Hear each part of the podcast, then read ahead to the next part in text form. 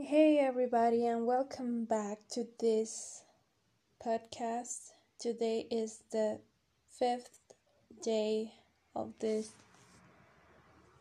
episodes, and I didn't want to to make it, but I know that it's important to to respect my decisions. Because I decided to make this.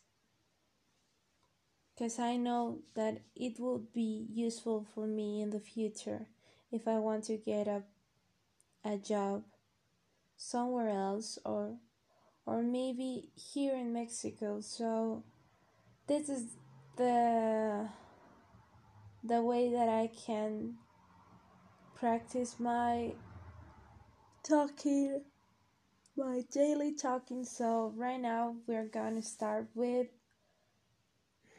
keep going, keep going in those things that you know that you don't like to do it, but you know that you have to do it because you want to be better. And I know it's easier to don't do it. But you decided to change all those thoughts on your mind that are not making you get where you want to be or the person you want to be. So be consistent in what you are doing right now it doesn't matter how small or big is. Keep going. And well, I just want to tell you that today was a good day. I woke up at 7 a.m.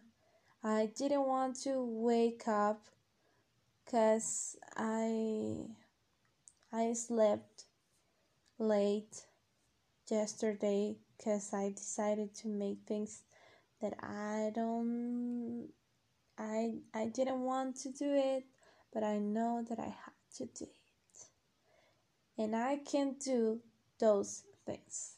And what else? I had a my first class at 7 to 9 and I didn't pay so much attention. And I have to work on focusing on what I'm doing. Because online classes are difficult. More because it's more difficult because we have some distractions that are easy to get like use your phone and texting someone because nobody is watching you. So that's why you can do whatever you want. And maybe it's a problem because mm, you are not paying the attention that you need to pay. So I think tomorrow I'll take out my phone from my my desk or the place where I am like taking classes or whatever. So maybe it will be useful for me.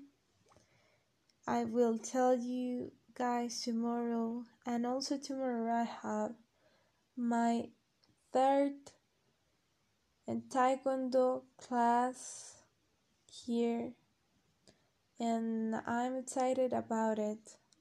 I want to progress and to to achieve some goals that I have on my mind so we will know what will happen tomorrow. I hope you are having a good day, a good life, and everything that is around you. It's what you want in the way that you want. So, bye, guys. Thank you for listening and see you tomorrow.